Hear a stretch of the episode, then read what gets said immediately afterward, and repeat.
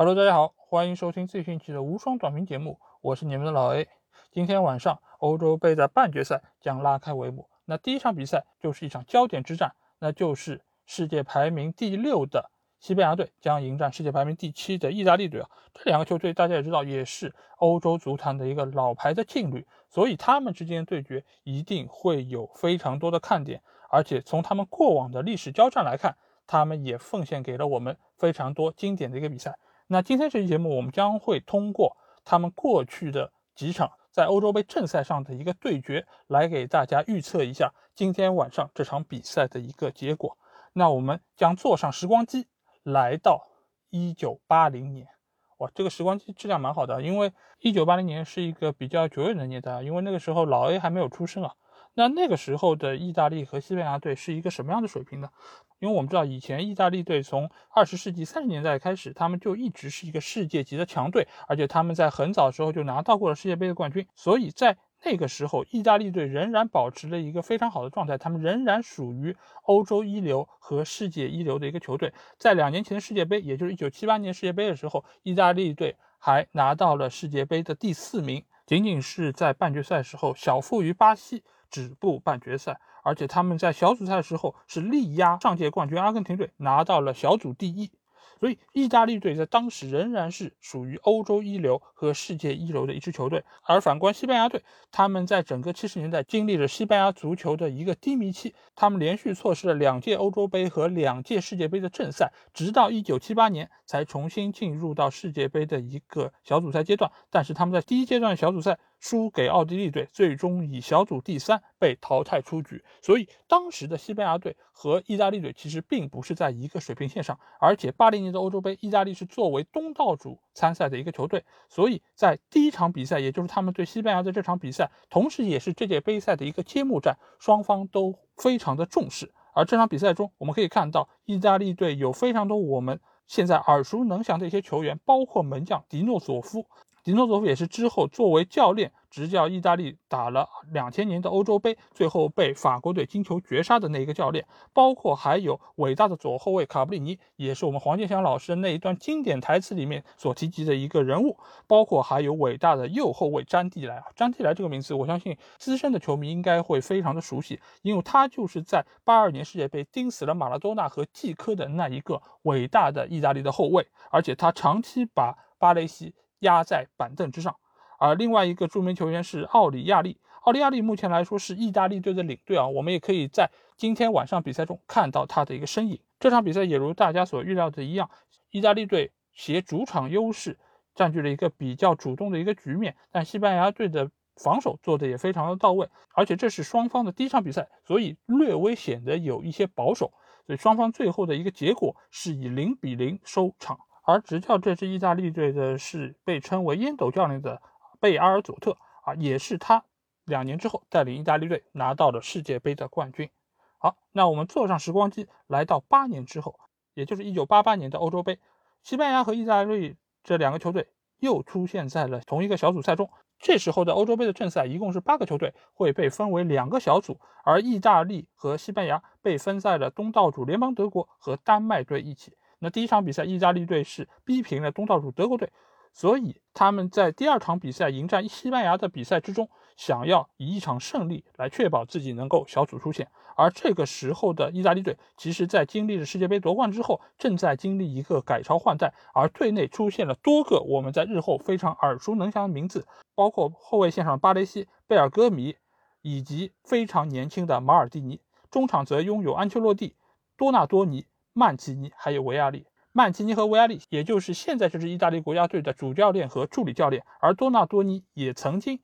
执教过意大利国家队。现在多纳多尼我们中国球迷应该非常熟悉，他现在在中超执教，现在执教的是深圳队。西班牙队这边其实也有非常多我们熟悉的球员，包括老门将苏比萨雷塔，当时其实还非常的年轻啊。包括还有当时的皇马五鹰啊，有皇马的传奇队长桑奇斯，还有。现在皇马的公关总监非常著名的所谓皇马高层布特拉格诺，以及米歇尔和巴斯克斯，这个时候以皇马和巴萨为代表一些球员撑起了整个西班牙队，所以这个时候两个队伍的一个实力差距比之八年前其实要缩小了不少，而且在两年前的世界杯上，西班牙队打入了八强，只是因为点球输给了比利时队，而意大利队则是输给了拥有普拉蒂尼、吉雷瑟和蒂加纳这个铁三角的法国队。所以这个时候，两个队伍的一个实力差距其实是相对比较接近的，而且这场比赛的一个结果也印证了我们这个想法。这场比赛双方其实打得非常焦灼，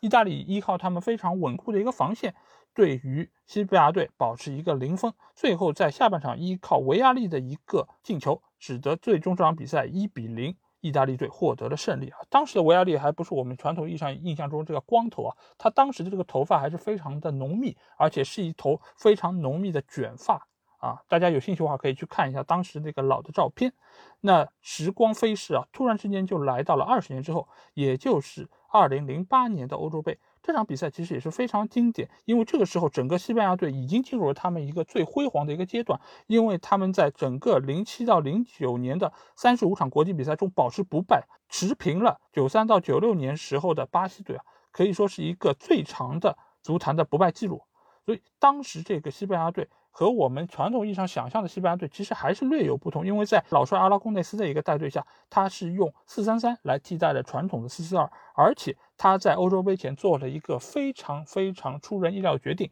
那就是坚决不带西班牙队的功勋前锋劳尔冈萨雷斯。大家有没有发现这一幕好像似曾相识啊？就是和这一次的欧洲杯，路易斯恩里克没有征召任何皇马的球员一样，也是顶住了非常大的压力。但是老帅奥拉贡内斯最后的决定，你看收到了一个什么样的结果呢？是使得西班牙队拿到了欧洲杯的冠军。不知道这次路易斯恩里克的一个就是力排众议、知人善用，是不是能够同样获得这样的一个结果？把目光回到这场比赛中，当时的一个西班牙国家队，并不像我们传统意义上想象的，是以巴萨和皇马的球员为主，整个一个先发球员，皇马只有门将卡西利亚斯和当时还在打右边后卫的拉莫斯。而巴萨也只有中场的哈维和伊涅斯塔，而贡献球员最多的俱乐部则是当时的西甲劲旅巴伦西亚，他们贡献了大卫比利亚和大卫席尔瓦，以及后防线上的马切纳。而黄色球队比利亚雷尔则贡献了卡普泽维拉和塞纳这两名球员，包括锋线上的托雷斯，则是来自于利物浦，也并不是来自于现在我们所熟知的皇家马德里和巴萨。当时这一场四分之一决赛面对意大利的比赛，西班牙的国王胡安卡洛斯一世亲临现场观赛，所以西班牙的将士格外三军用命啊。在数据统计方面也是全面占优，因为当时的整个西班牙队已经开始以传控为主，所以他们在整个的数据统计方面，不管是控球率还是射门还是其他的方面，都占据了一个非常大的一个优势。但是在意大利一个坚固的防守下，以及门神布冯一个出色的表现下，双方在一百二十分钟内。打成了零比零，最后不得不通过点球大战而决出胜负。这个时候，西班牙队的年轻门将卡西利亚斯站了出来，他接连扑出了德罗西和迪纳塔莱的射门，最终使得西班牙队晋级下一轮，也使得他们最后拿到了欧洲杯的冠军。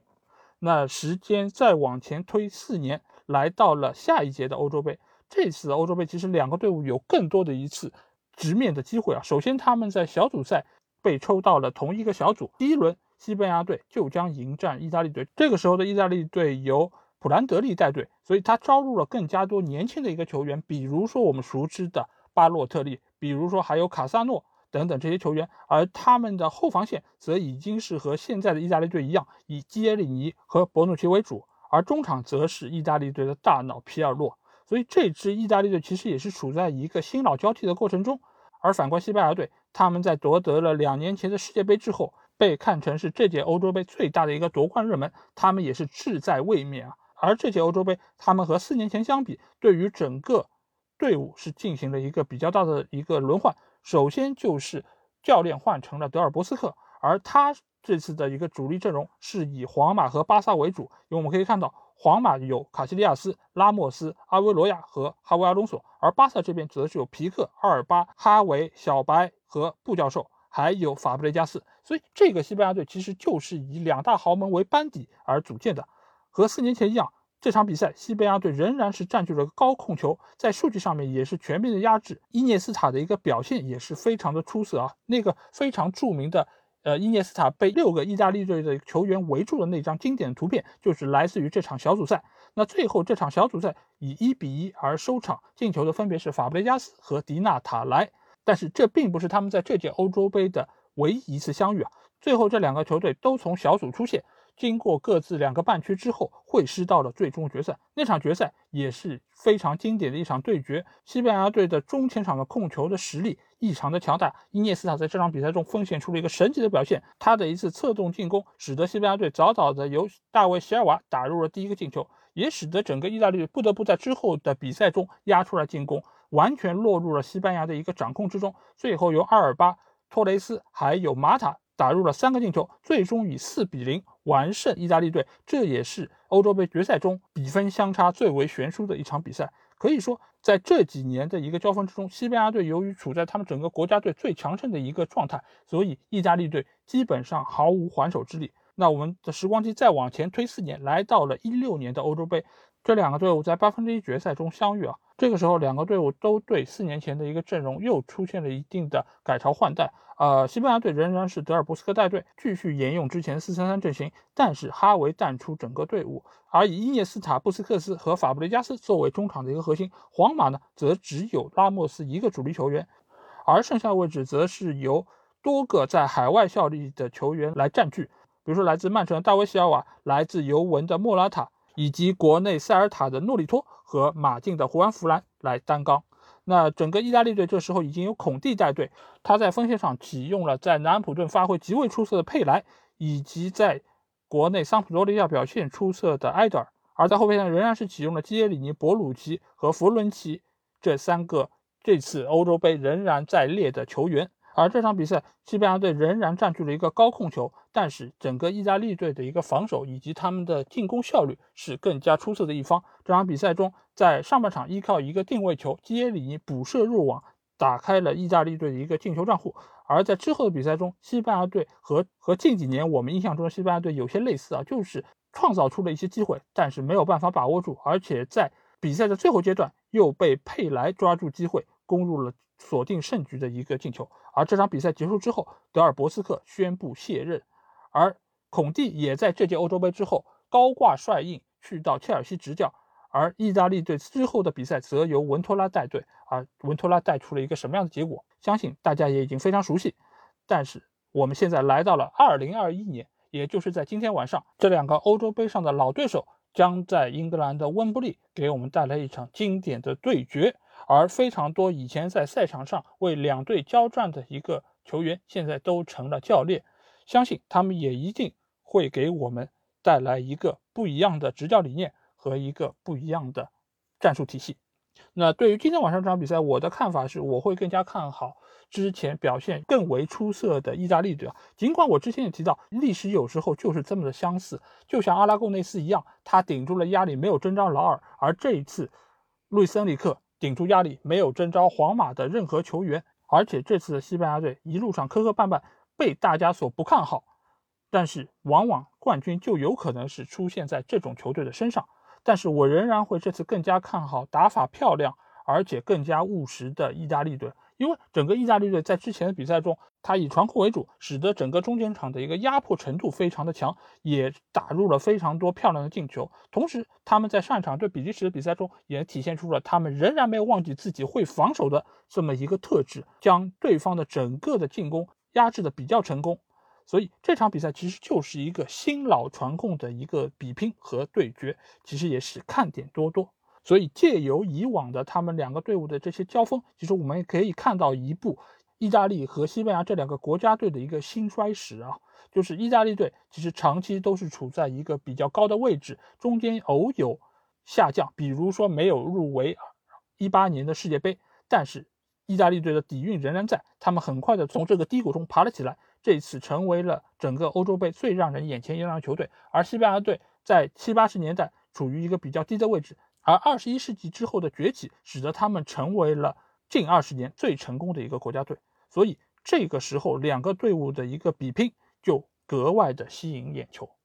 那明天我们将会给大家带来这场比赛的一个复盘，希望大家能够到时收听。那今天节目基本上就是这样。如果你有什么话想跟我说，或者说想跟我直接交流，可以来加我们的群，只要在微信里面搜索“足球无双”就可以找到。期待你们的关注和加入。好，那今天就到这里，大家拜拜。